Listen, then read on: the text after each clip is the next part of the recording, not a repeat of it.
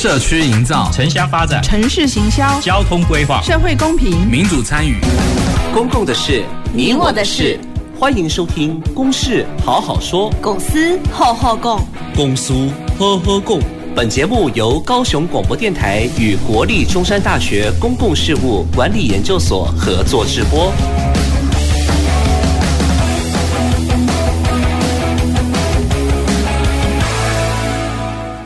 好，呃，各位听众朋友，大家晚安，大家好，好，欢迎收听，呃，这礼拜的《公事好好说》。那我是今天的节目主持人，中山大学公事所谢正勋啊。那我们今天的这个节目啊，当然每次呃都会有不同的这些公共议题哦，来让各位听众朋友有更深入的一些思考与了解。那所以我想今天的节目哦，一样就呃会有相当呃深入的一些探讨。那我们今天要讨论的这个主题呢，呃，也是一系列哦，从过去的几个呃主题啊，都是跟公民参与是有关系的。那所以我今天把要谈论的主题呃界定叫做这个来吧，公民参与中啊，公参法制化的必要与需要。那当然这个题目听起来也许是蛮。呃，蛮硬的哦，就是法制化这件事情。呃，不过确实，因为在之前的节目我们也谈论过，包括有一些公民参与的实践，在高雄的一些案例，呃，包括三民区的这些商圈再造啦，呃，或者是透过社区的这个呃公民参与，然后去推动所谓的社区营造。那当然，这些议题其实都是跟公民参与是有关系的，只是说，那怎么样让这个公民参与这件事情哦，可以让他呃有所依循啊，或者是可以有一个稳定而这个妥适的一些管道啊，在不管是以后是谁。也许是谁执政，但是让公民参与这件事情可以让它更常态化。好，那我想，当然这个是呃事先啊要跟大家再说明一下这件事情哦。那不过在讨论之前哦，要介绍一下今天的来宾。呃，那等一下也请我们的来宾跟听众朋友打声招呼。呃，首先我们今天邀请到的是高雄市政府研考会研究发展组啊，于家燕组长。Hello，各位来宾，大家午安。大家晚安，大家好，我是研考会于家燕。是，呃，家燕组长好。那我们第二位来宾哦，是来自这个我们高雄市公民监督公仆联盟，呃，陈明斌副理事长。呃，主持人，呃，于组长以及各位听众，大家晚安。好，呃，陈老师好哈，因为我想都尊尊称我们呃副理事长陈老师了哈，因为过去是我们公民参与的前辈。好。那呃，所以我想，我们今天要谈论这件事情，就刚刚谈到公民参与哦。其实，也许这个这个词汇离大家呃好像很近，但又觉得有点遥远哦。公民参与这件事情，其实现在在高雄有很多的议题都会跟公民参与有关系，所以我想呃，从我我这边其实有做一个就是一个了解啦哈。其实我们在高雄市哦，从一百零五年那时候，其实我们在高雄市呃政府这边其实就有推动这个所谓的呃参与式预算的方式哦，来去讨论呃，包括那时候在我们中山大学附近。兵线的一个空间改造，然后还有全市型的妇女，还有高龄的这个议题哦，就是透过大家一起来讨论，呃，给予形成一些方案，让我们的市政府这边哦相关的局处，呃，有一些对应的策略哦，甚至是后来有落实的一些行动去执行。那到后来其实也有延续哦，包括区政的一个。呃，公民参与的计划其实也有在推动，这个是在前镇区。那这种这些都是比较属于专案式的啊，就是属于专案式，就是一次性的计划啊。所以有这个计划，有这个专案，然后来推动公民参与哦，然后呃，提供我们公部门来做参考。那到现在二零一九年，呢当然这个公民参与的呃，算是。主导的机关是在我们今天的邀请的来宾，就是研考会啊，研考会这样的一个层级来做公民参与计划的推动，那也补助了我们市府或者是公所的一些计划来推，那议题也非常的多元哦，包括呃，譬如说呃，社福照顾啦、文化社造啦、健康啦、新住民的发展啦、区域防灾啦，包括现在也很议呃很。很夯的一个议题，叫地方创生或者青年参与等等。那所以议题也很多元啊，其实这些都跟我们的生活息息相关。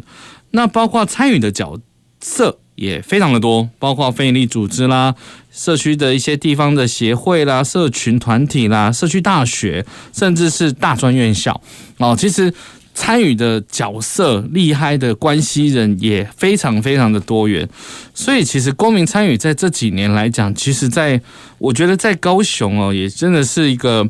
呃遍地开花啊，然后也跟我们有很多很多的生活上的关联性。所以，呃，针对这些公共性议题，要怎么样去建立稳定，然后又有影响力的公民参与途径？我想，就可能要透过我们今天的主轴，叫做公参法制化这件事情。好，那所以我想，首先呢，哦，这是呃前面哦，要跟大家稍微说明一下今天的一个这个为什么要讨论这件事情。好，那呃，我想就先请教一下我们这个呃佳燕组长这里哦，是不是可以跟我们听众朋友说分享一下，就是我们高雄市哦，在这个推动公民参与的一些呃现在的一些现况或者是成效。呃，我非常谢谢那个谢正勋老师哈，已经把我们从一百零五年。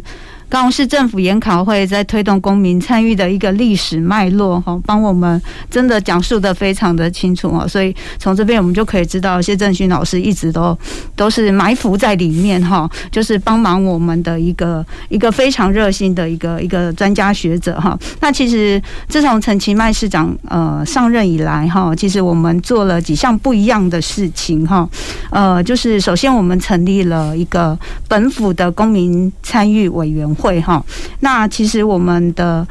呃。委员的来源有包括我们学学界，还有包括像那个陈老师他们高都盟的部分，还有一些实际有在参与公民参与的一些老师们哈。那我们呢邀请他们成立一个委员会，来给予高雄市政府在推动公民参与的一些建议。那其实我们今年比较大的一个不一样的地方，就是我们制定了一个高雄市政府公共政策网络参与平台的一个作业要点，我们。我们去利用国发会的一个公共政策网络参与平台这样子的一个一个开放性的资源哈，我们去去借接，然后开放我们全高雄市民都可以上网来提案，然后只要你对于市政的想法有一些建议，都可以上网来提案。那只不过说这个部分必须要在四十五天内哈，它必须要达到一千五百个人的一个复议这样子。才可以成案，那我们机关就必须要来对于这一个提案做一些回应或参采哈。那这个部分，这个叫提点子的部分哈，其实大概是在去年公投结束之后，我们就上线了。那到目前为止哈，总共有十四个提案。不过很可惜的是，成案数哈到现在是没有的部分。那另外就是说，国发会的这个公共政策网络平台里面，除了想提议，就是我刚补充的哈，今年我们推动的一个特色以外，就是还有原本的参与式预算，还有一个重开奖。那其实参与式预算，就诚如刚刚谢老师讲的哈，其实我们呃从一百零五年呃研考会带头来做这样子的一个参与式预算，我们就开始在运用国发会的这个这个平台的部分来做一个 i-Voting。那这几年，包括岐山区公所、南子区公所，哈，还有那个内门区公所，其实他们也都使用国发会这个 i-Voting 的部分来做一个参与式预算的投票，哈。那另外这个重开讲的部分呢，就是其实。其实是应该要去鼓励高雄市政府的各个机关，他们有一些创新的政策要去推行的时候，可以利用这样子的一个平台来跟我们的市民做一个行销跟宣导。不过很可惜哈，到这个部分，呃。高雄的这个中开奖还没有机关来使用，那我想研考会会持续再来鼓励机关可以使用这样一个免费的资源。那先到这边做一个简单的分享。是好，呃，谢谢佳苑组长跟我们呃听众朋友分享很多，就是我们高雄市的一些推动的状况哈。当然，呃，可能对听众朋友来讲还是。呃，可能不是那么的了解这个国发会的这个网络的一个这个网络参与平台那件事情啊，因为。当然，其实现在已经在各县市等几乎会会会有使用这样的方式。那 iVoting 当然从台北这样子那时候的科批啊，因为选市长嘛，第一届选市长，所以呃带动了一些风潮，所以 iVoting 啦，呃有一些公共议题的这些决策，呃透过网络的投票哦，大家来讨论，大家来决定，然后再提供给我们公部门相关的单位来做执行或者是参考。好，那当然也蛮可惜。刚刚有听到说，就是呃，利用这个平台在在执行提案，呃，在提出这个提案有十四个，但没有成案。那可能确实是有蛮多的市民朋友可能还不是那么了解。那刚刚有谈到，确实要多增加一点宣传的力道，我真的是要让我们的市民朋友多知道这个管道哦，那才有办法再去多的多加的利用它。嘿，这个是确实是蛮需要的。好，那。呃，我想接下来要请教一下我们陈老师这里哦，因为，嗯、刚刚开头我有谈到说，公民参与是一个又又又感觉很很近又很遥远的一个感觉，那。不晓得对陈老师来来呃来讲，就是公民参与到底是什么？那当然，因为我们今天要谈到一个法制化，我知道陈老师之前也有参与到这个，我们高雄市曾经也要提出自己的公民参与自治条例这件事情。那是不是也可以跟我们听众朋友也分享一下这样的一个过程？好，呃，大家好，那个很感谢主持人啊提供这样一个机会哈，来谈这件事情。我想公民参与这一件事情哈。那基本上来讲了哈，他就是要去落实所谓的人民做主的这样的一个民主制度的基本精神哈。因为我们虽然啊人民有投票权啊，但是那个大概啊几年之间，他才可能有一次的投票权。那至于呃对于法法制上的一个所谓的创制等等那一些哈，那实际上门槛太高了，所以后来才有一个公民投票法。公民投票法的的一个通过，其实也是公民参与的一个实践了。它基本上还是在都落实人民做主这样的一个基本的啊民主的一个精神哈。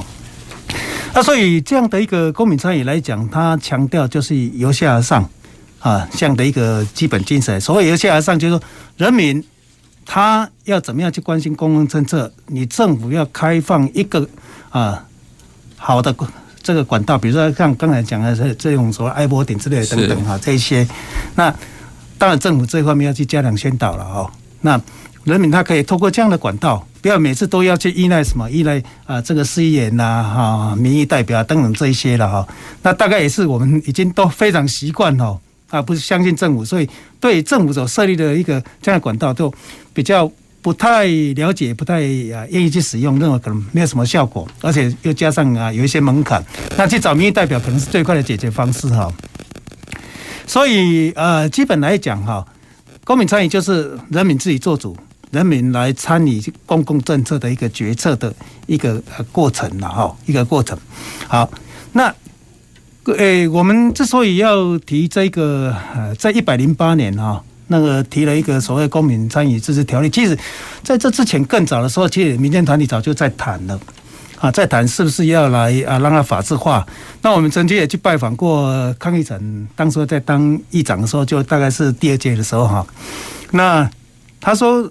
来啊，公民参与法制化这个很好，他们支持啊，嗯啊。那但是当时候是因为我想啊，陈菊市长。他呃担任市长的时候，好像是行政上是比较强硬一些了。嗯哼。那当时候民进党又比较多数，我们蛮担心在政治的操作上来讲，啊，不一定是会像康议长所讲那么顺遂了哈。那我另外一个是觉得民间团体在这方面的共识，其实有一些共识还没有成立了哈，所以我们觉得呃不必急，嗯，啊不必急啊，其实是觉得应该慢慢的来谈成熟。所以后来呃这个韩国瑜市长当选。我们也曾经去拜访了当时的呃叶匡时副市长，那承诺要来推嘛哈，那也拜访了研考会当时的呃李主委，那李主委跟我们讲说，呃，那公务员就是依法办事，你就法制化嘛哈，那所以当时我们其实，啊说你要法制化，其实我们早就有准备，那我们觉得当时是国民党比较多数啊。那也去拜访了，私下拜访了一些议员哈，跨党派的议员，他们其实说很好啊。嗯哼。那我觉得可能阻碍会比较少哈，所以当时就呃，大概呃去拟了一个草案，也找了一些专家学者哈，民间团体大家一起来谈，所以有一个草案出来。是啊，那个草案出来，后来送到议会去，就找了四位议员，跨党派的议员哈，那么去提了一个这样的一个自治条例的草案出来。那这个自治条例的草案出来的时候，结果。到议会那边啊，办了两次公听会，基本上来讲啊，在议会没有议员去反对了，没有听到有任何议员反对。结果呃，反对的都是来自公部门啊，公部门认为说，呃，第一个我们有在做啊，然后这个立法会不会法制化，就把他们绑手绑脚。嗯。啊，另外担忧说，啊，这个这样的呃立法里面，这个呃条文里面，是不是会把这个所谓的呃，这个审议委员会啊，公民参与审议委员会把它变成太上皇啊，其实我们觉得都是过度联想了啦，因为在条文里面不可能设立到会这样了哈，是。那议员也不会支持了哈，所以这个我们觉得是在一个沟通的过程当中哈，呃，行政机关其实是对于公民参与这件事，第一个呃，很多单位其实不是很了解，嗯，然后。大概也担心会影响行政效率啊，预算执行的进度等等。是，那所以在呃心态上来讲，他们其实是还蛮排斥的，嗯，还蛮排斥的哈。嗯哼。所以呃，后来在议会哈，这个法案它就啊被搁置下来。被搁置下来的原因是因为议员是觉得，哎，行政机关呢，到底他们反对的真正的理由是什么？他们不清楚。听不懂了，行政机关讲的为什么会这样理由？所以他们觉得是不是先搁置，可以啊，再做进一步的沟通了哈。他说后来这中间其实也有进行沟通哈，那结果后来呃又换了陈其迈市长，是。那我们去拜访陈其迈市长，然后他承诺说他弄一个推动委员会嘛哈，是啊，然后往法制化这个方向来试看看啊，先操作看看的哈，那。所以一百一十年啊，成立到现在大概第二年了哈啊，呃，只开过两次会，那这中间当然有一些疫情关系了，我们是觉得蛮可惜的哈，蛮可惜的哈。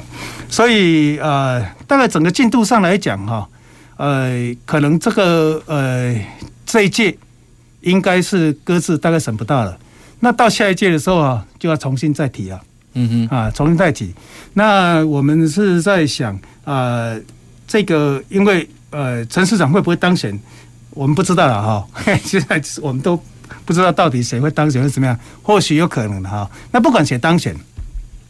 那陈市长有承诺愿意做，那下一任市长会不会愿意做？呃，就不一定哦。呃，就不一定，他有时候会应付你哈。啊，所以这个我们其实是蛮担心的。而且下一届之后，议员会不会又大换血？嗯嗯。啊，像第三届就换了至少三分之一以上啊。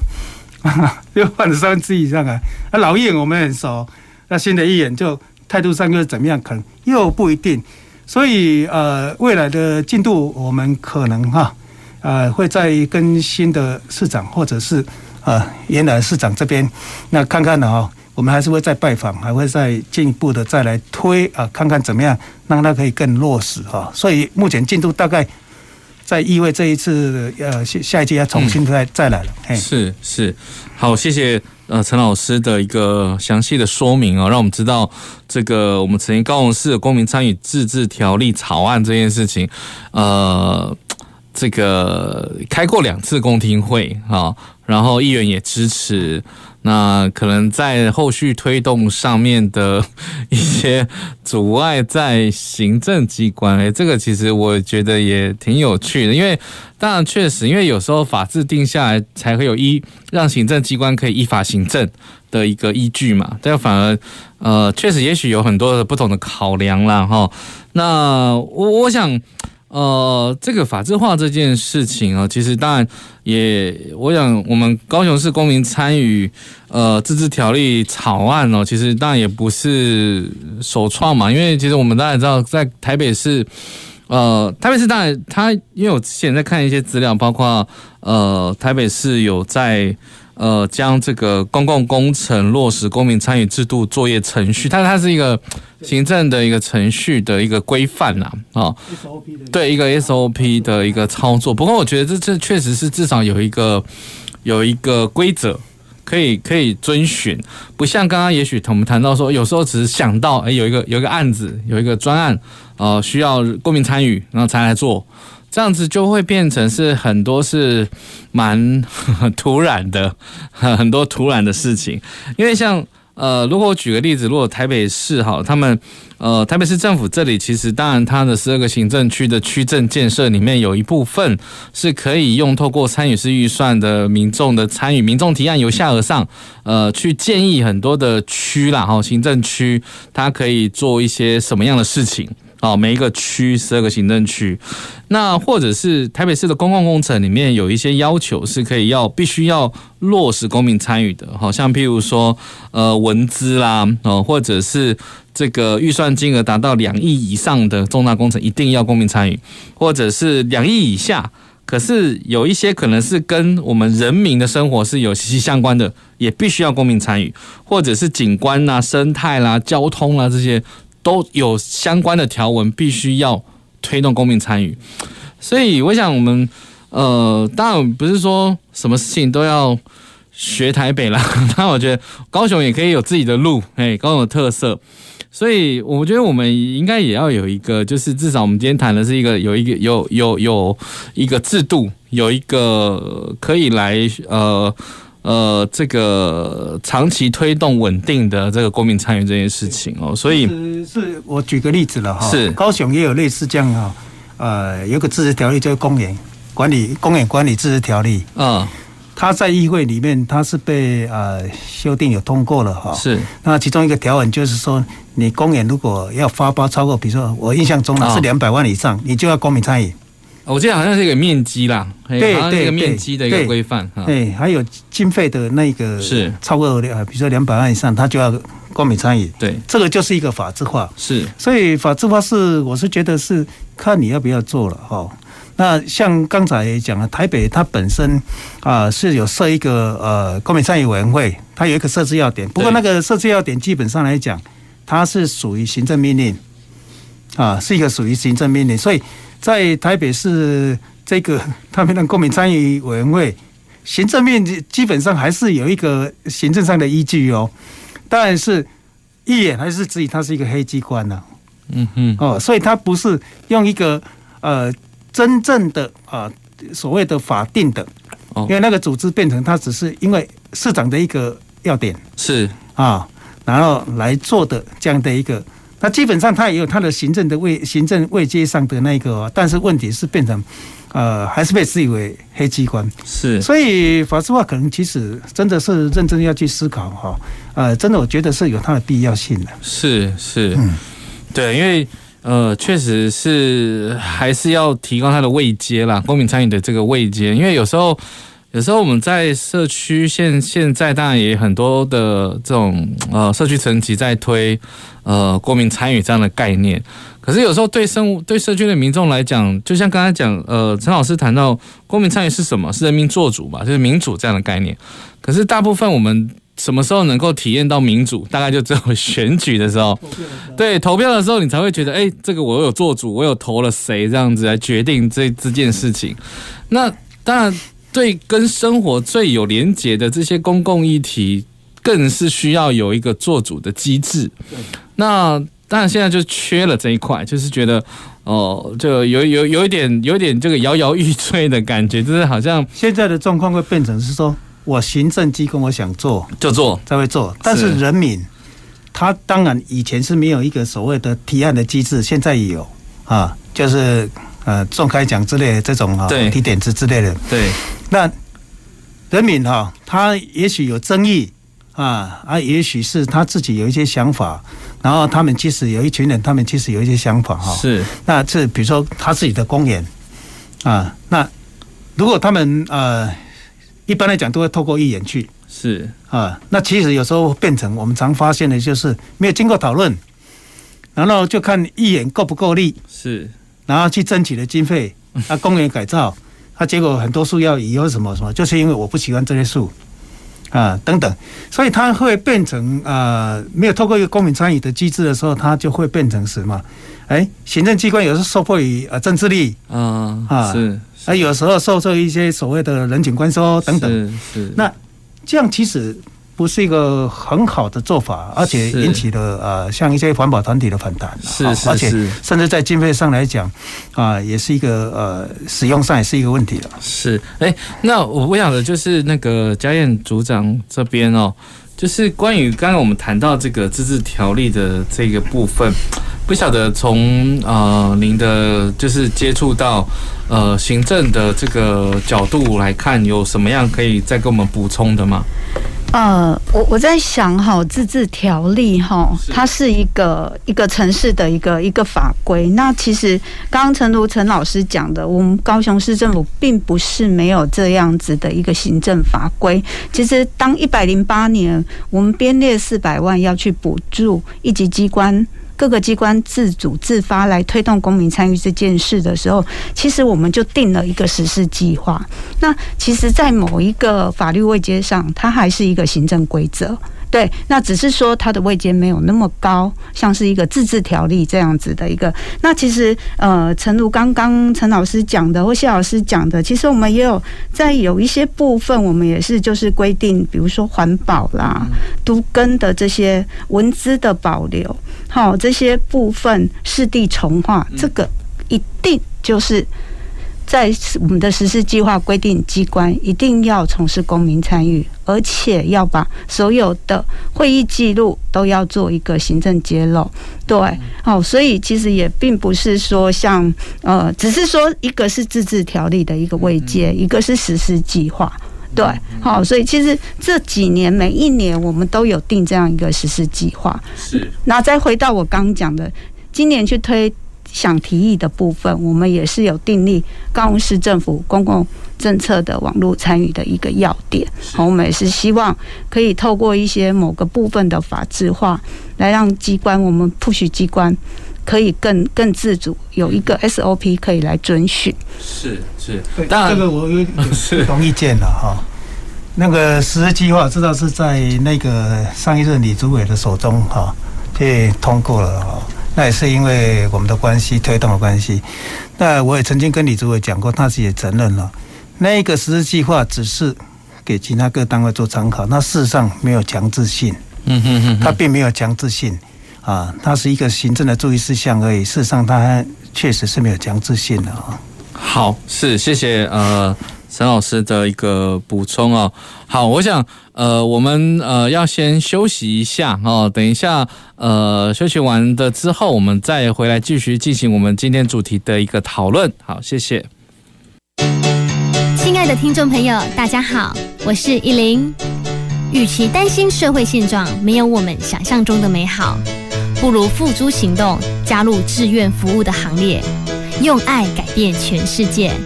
让所有参与的人充满未来的梦想，而不是一直活在过去的遗憾中，这样才能创造一个有人文、有人性的社会。欢迎收听用心为大家服务的电台——高雄广播电台 FM 九四点三，AN 一零八九。大家好，我是马偕儿童医院彭纯志医师。为了建立安心的学习环境。请同学落实勤洗手、戴口罩，生病不到校。在校期间，请定时清消环境与设备器材。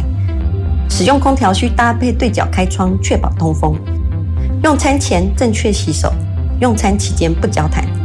校园防疫不松懈，安心学习有保障。以上广告是由教育部提供。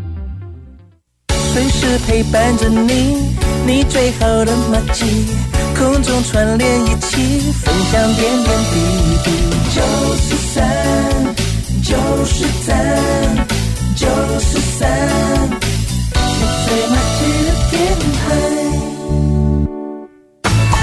公共的事，你我的事。您现在所收听的是高雄广播电台与国立中山大学公共事务管理研究所合作制播的《公事好好说》。好，好呃，欢迎各位听众朋友回到我们《公事好好说》节目现场。那我们今天讨论的一个主题，呃，有点硬，但是又跟我们的生活息息相关啊。我们希望能够建立一套。这个有规则的一个公民参与的机制哈，所以我们叫公参法制化的必要与需要哈，这样子的一个主题。那我们今天呃邀请到的来宾有我们研考会的于佳燕组长，还有我们高都盟呃陈彬彬老师啊，一起来到现场跟我们一起做这个主题的一个讨论。好，那呃，当然我们。要来思考一件事情，就是到底，那我们刚才前面谈到说，这个公民参与法制化到底它有没有必要跟需要这件事？因为在高雄的推动比较，呃，就是可能就是刚刚有谈到的啦，哈，就是我们佳燕组长有谈到，确实是有一些规范哦，就是也许鼓励我们的市民去去做这件事情，但是他可能会比较是属于。呃，没有比较没有强制了，哈，就是呃这样的一个一个感觉。好，那可是呃陈老师这边可能也会比较认为说，还是希望要让他有一个依循的一个制度啊，所以他位阶要高一点，可能有点像专 专法啦，哈，去去做这件事情，不不是不是让公民参与这样的机制是分散于各个各个面向。啊，不管是可能环保有这个环环境影响评估啦，啊，有那个这个都市更新或者是都市计划这些变更，可能都要有公民参与是没有错的，像该开公听会啦、说明会，但是那个我们大家都知道，它有时候流于我比较难听，就流于形式，但不见得完全是啦，或者说很多我们的质疑都说他可能流于形式，可能在参与的层级上没有那么的有影响力。所以，当然，它也是一种公民参与，没有错。只是说它，它它能不能够被被注重，或者是人民的声音有没有真的被被得到回应？我想这个才是比较比较比较需要去去关注的部分。好，那我想，那这个北高也有不同的一些做法了。我想，是不是也请陈老师可以跟我们呃，就您的了解，就是我们北高的差异，公民参与到底在哪里啊？北高的差异啊，其实当然啊，如果以这个呃比较积极在做了哈啊，比较早呃官方这方面呢，行政部门、公部门在推的话，那当然在六都里面，台北是最早。那主要是因为大家都知道是柯文哲的政见嘛，所以他后来当时候呃邀请了民间团体嘛哈，那也成立了，他也设了一个我刚才讲的这个所谓的公民参与的呃设计要点。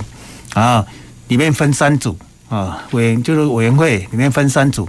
那这个三组里面，他们就不管从法制化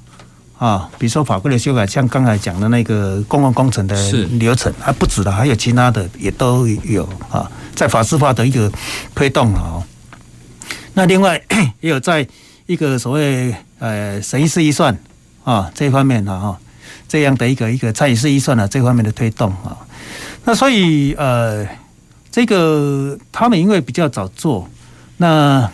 呃也所以在跟呃公司之间的合作来讲，他们是其实是啊目前是其实是还蛮上手了，越来越越渐入佳境了。早期当然衍生了很多的大家都还不清楚，还在磨合哈，所以衍生了很多的问题，包括甚至被议会质疑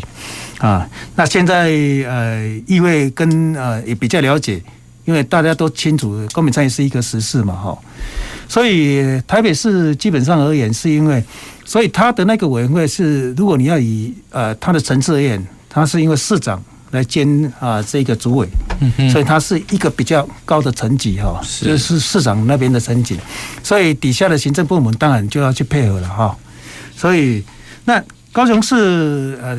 大概一百一十年啊设立这样，那基本上 定位好像比较是在研考会底下了，它不是市府的这个层级哈。这个我们觉得差异最大的是在这里了哈。那当然其他的六都里面，其他的县市是没有设立啊推动委员会啊或是委员会之类的。这个这我们来讲，高雄市算是比其他的县市要进步多了哈，要进步多，但是还是有需要更大的一个要改善，能不能去比照台北那样哈，是一个比较府的层级哈。是。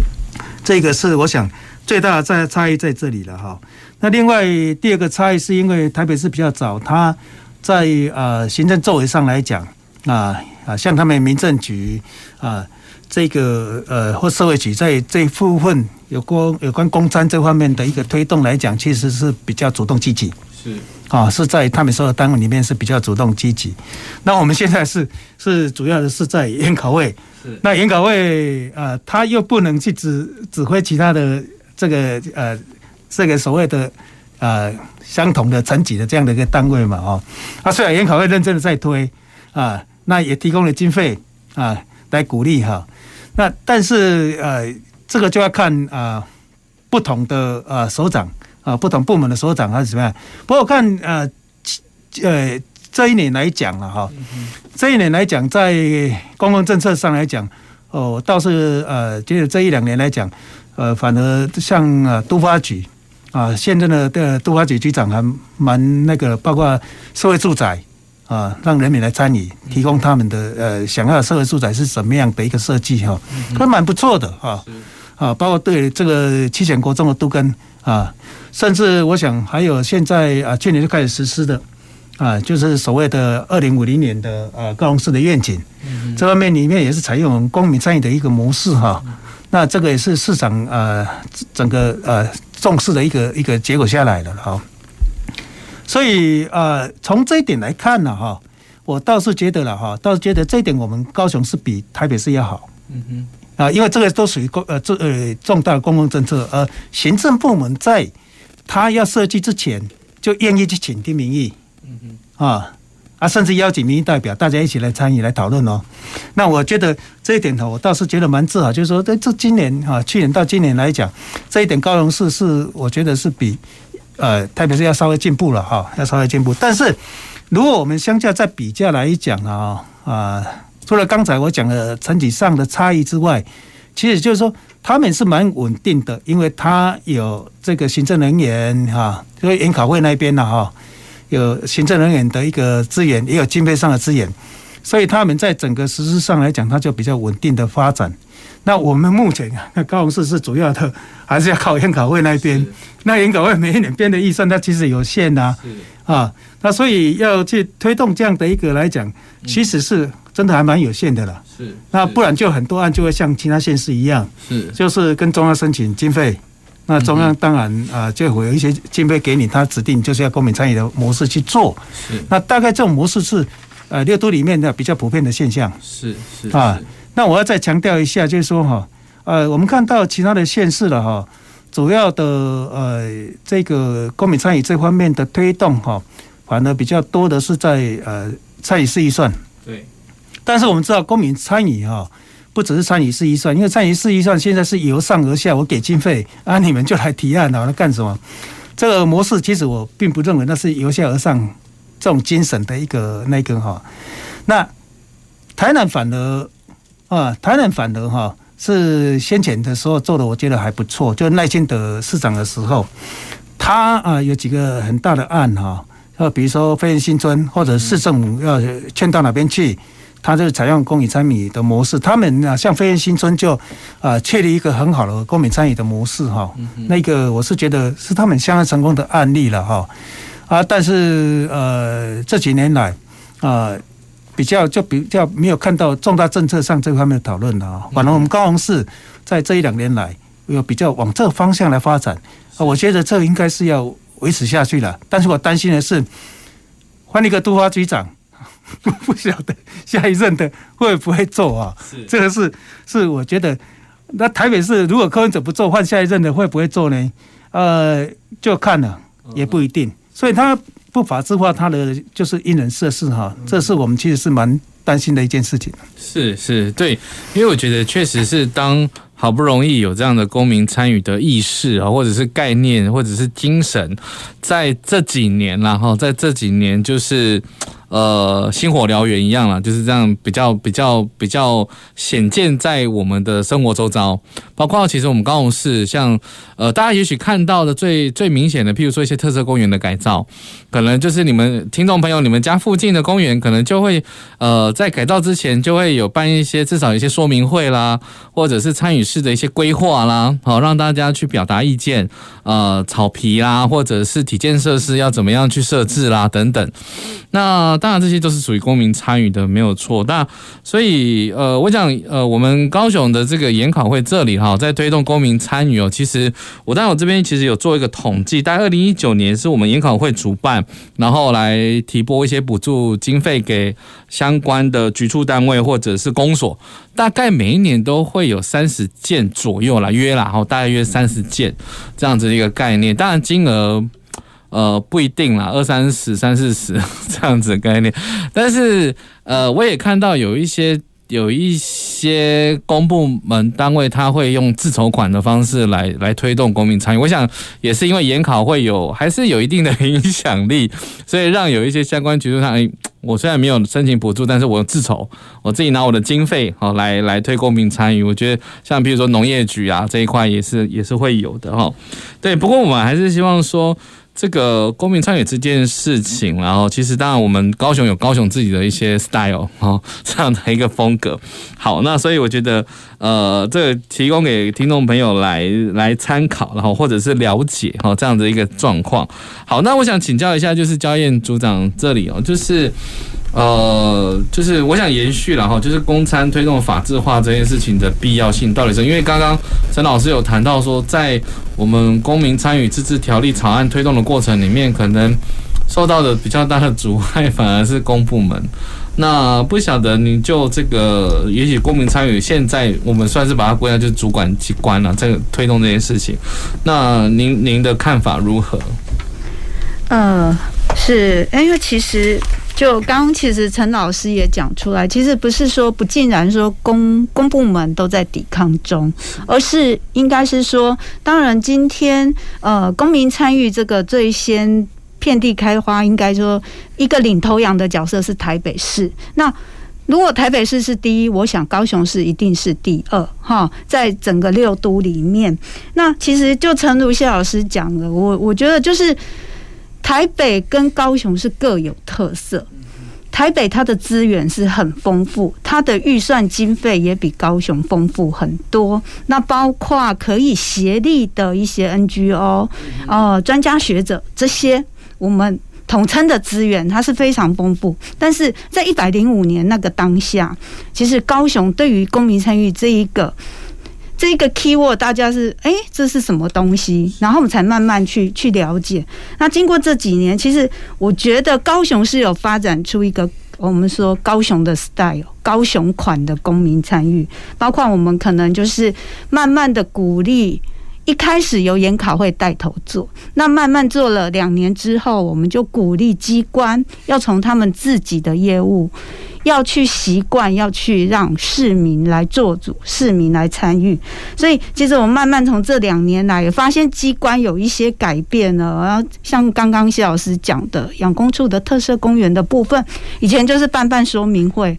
那现在哎不一样喽，几乎每个都有亲子的工作坊，很多。哦，那可能工作坊不是一场，好几场，整个系列，因为它可能定位在是一个亲子使用一起的公园，所以。其实，哎，我们就看到，哎，养工处特色公园这个部分，他们已经自动自发，已经在做了，不需要研考会再去，呃，苦苦的 push 他们。那包括其实，像今年我们也看到一些像凤山的市场，一些公有市场比较落寞了之后，哎，其实像经发局他们也想说，哎，我们利用我们导入公民参与的一个一个工具跟机制。然后让所有的附近的商圈的使用者，包括刚刚呃谢老师讲的，像呃三明区的后裔长明商圈，其实也是逐渐没落中。那也是导入这样子的一个，包括做一个参与式预算，一个 iVoting 这样的工具。那呃，包括我们整个十五公里的一个绿园道。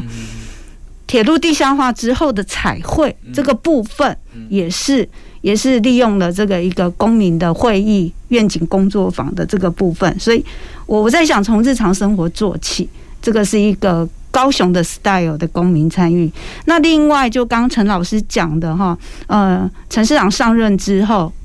对于一些重要议题，包括像我们去年。哦，我们也是有做了一个参与式预算，就是二零三零高雄愿景的市民会议，就是以现在正在努力推的社会住宅，我们怎么融入到二零？我们去想象二零三零年超高龄社会的高雄，我们怎么样去规划出一个未来的社宅？那重大议题包括旧卓中的用地，好，其实也都是有请那个绿色协会。这些公民团体在帮忙做一些公民参与的部分，那包括那个男子产业园区的一个都会生态的一个绿廊的共识会议，这个部分也都是结合了旧左中从呃半屏山的一个生态绿廊，一直经过这个男子科技园区的一个。呃，一个科技园区一直串联到都会公园，然后向南延伸到柴山公园，这个部分其实就形成一个大组营计划。这个这个部分也都开了好几场的一个共识会议。那呃，最近呃，在议会呃，还有像陈老师他们比较关心的这台铁的高雄机场的这个部分哈，其实市长也都有。也都有指示了，一定要找利害关系人，包括相关的文史的社群团体、专家学者，还有那个土地的地主，就是台铁。好，对，台铁啊，要召开这个这个规划的说明会。那如何在铁道的保留这些做一个平衡？那我想这些重大议题，其实是否都在做？对。是，我想确实有这样子一些呃比较重大的一些公共议题，会有越来越多的公民参与机制融入在里面。因为我自己是自己之前在，我想到刚刚之前有谈到那个绿绿廊道的那个，就是沿线的那个旧公寓的彩绘，就让我想到，因为我有我有参与一场次是在这个盐城盐埕区公所出办的。那我觉得这个公民参与真的很有意思，因为我会发现，就是有些民众他看得很细，就是那个针对那个原本的规划设计图，他会对颜色或者是里面的图案，啊，譬如说那图案不要太呃，譬如说那时候画的都很多比较大型动物，很多民众他会喜欢很小可爱的小动物，或者是说他认为这个颜色太深了，太太太不够光明面了，然后都会提出这样的想法。或者是说那个就是那个图案的一些，就是很有趣啦，就是有时候很就是这个是跟他们生活有关系，他会非常非常的投入，很很认真的去研究每一个细节，所以我觉得公民参与这件事情真的会让让一件好事会更好。哦，就是贴近于他们的生活的这个议题会更加的完善，所以我觉得这个这个推出来，大家就会呃，包括那时候还说，诶，有一户怎么没有，他怎么没有同意啦？大家就在讨论啊，然后后来就去去沟通协调，让他也参与到这个绘绘图里面。所以我觉得这个其实公民参与其实是一个好事吧，真的希望是说让他可以融入在我们的日常的生活，稳稳稳稳。定定的这个去推动这件事情是，我觉得这个是应该应该是是需要的。好，那呃，所以我我不晓得，就是呃，陈老师有没有其有没有其他的一些这个想法可以跟我们补充的嘛？就是关于这个法制化到底有没有真的必要？我个人还是认为必要的哈。甚至台北有一个全国性的叫做公民参与协会。也成立了大概七八年以上了哈，他们也曾经检视整个全台湾的一个所谓的公民参与制度的一个设立的这样的一个概况哈。那他们也主张哈，他们也主张应该要法制化。其实我想概念是一样，就是说，其实怕因人设事，哦，哎，怕因人设事，而且法制化的目的只是让你知道，呃，行政机关你在不是每一件事情啊，就是说，当你遇到有什么样的问题，有什么时候，其实你应该要优先的去思考到公民参与的可能性。然后在这个法制化的过程当中，它里面的条文都会有一些，比如说有一个委员会，这些委员会就是会提供你啊，是不不是帮你决定，是提供你怎么样的模式去参考，嗯嗯，啊，去参考。啊，等于类似有一种所谓的专家学者咨询的这样的一个意见，甚至是保障人民的一个提案权等等这些设计，其实我们的法制化的基本精神都是设定在这里了哈。所以，我想公部门其实不需要太担心了啊，条文其实可以再讨论。那我刚才呃，嘉燕组长谈到了很多了哈，包括所谓的长明街那一边的没落，那边呢是不是一定叫做表参道？嗯，我跟你讲哈。很多议员都关心，嗯，尤其是三明区的议员，每次一位执行都会问，怎么落啊？怎么一大堆了哈？那你说市府不会重视吗？他当然要重视啊，那重视要有钱进去啊，因为你要办公民参与，要凝聚那么多，其实包括设计规划等等，那个其实都是需要经费的啊，都需要经费的，甚至像刚才讲的台积，其实我跟你讲哈，这些呃市府重视的、市长重视的很多案。其实都是民间站出来，比如说台积本来这个都花姐那边的规划是把它割类似的，但是民间团体发现不对，台积那么重要的地方，它有它的历史的一个，你把它整个划分了好几条道路割类似的，它不是整个都毁了吗？嗯哼，所以民间团体就就反弹去反映，他也跟市长陈情了啊，所以他原先的设计是没有经过公民参与的，就是他都花姐画一画。嗯哼，画一画啊，符合台积啊，但因为呃，他要重划嘛，那是否可以分到一些地？那那个台积它也可以分到一些地啊，分到这些地，台积可以赚钱啊。他们的想法是这样啊，是否也有一些收入啊？那完全是站在经济的思考，是不是站在整个呃当地历史文化各方面的一个未来发展、有序发展的思考？是。那民间团体发现之后，嗯哼，哇，就马上啊。开记者会干什么啊？压力就过去了，也找议员去施压哈。嗯哼，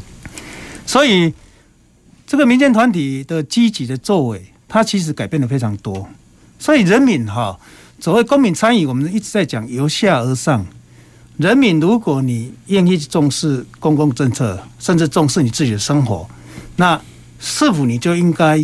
行政机关就应该提供一个很好的管道，让人民来表达他的意见？嗯、是啊，那。这样才不会产生争议，嗯哼，或冲突，对。啊，所以其实公民参与看起来，行政机关常常会认为说啊，这个在我的预算执行啊，哈，妨碍行政效率啊等等，嗯，但是他们也没有去思考，比如说以台积这个如果搞下去的话，那后面的冲突更大的时候，是，那又让你的进度延宕，不是更惨吗？是，以前高雄火车站就是这样被挡了十年，是，如果他提早愿意来谈的话。愿意用公民参与的模式的时候，他不必拖十年，是，他不必拖十年，所以我 我想这样的一个公民参与的过程当中来讲哈，其实呃，刚才主持人也提到嘛哈，他其实是呃让人民在整个一个所谓的关心公共政策、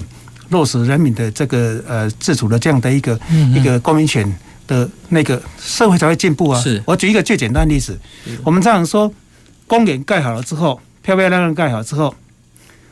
后续谁管理？嗯哼，那个是一个大问题。是，到目前还是一个问题。是。那如果你透过一个公民参与模式，那人民自己决定的，他就必须会去关心了。嗯，因为这是我决定的啊。那我决定了，我使用。那我不希望它被破坏啊。嗯哼，我们在看到国外很多这样的例子了哈。是，所以你要让人民要去关心他自己的生活，关心他的地方，你要给他机会。是，是要给他一个机会，这是蛮重要，就是有一个比较适当的机制的设立了哈。所以像刚刚讲到的。后面参与如果没有把它落实，就像我刚刚讲的那个例子，譬如说盐城区公所在推的这个彩绘，如果一把它就是照原本的外外面，而且是外县市的专业规划团队来把它画上去的话，那后面都不知道怎么样去处理它了，还有修刷，不要说修刷了，因为。也许会引起很大的反弹呢，因为那个设计图就会设计者的想法对，就会有就会有很多的争议性。对，那时候到底要把它全部涂掉再重画，那完了又是一笔成本和预算、那些经费。对，所以其实到底有没有必要啦？我真的觉得是。呃，可以让我们听众朋友可以多一点的思考哦，这件事情。对，那所以呃，最 最后哈，我让可能呃，最后因为我时间有限哈，真的还是请教一下我们家燕组长这里，就是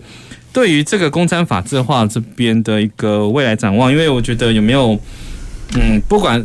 任何的一些想法啦，就是对于他的这个推动，不晓得你们怎么样的一个感受？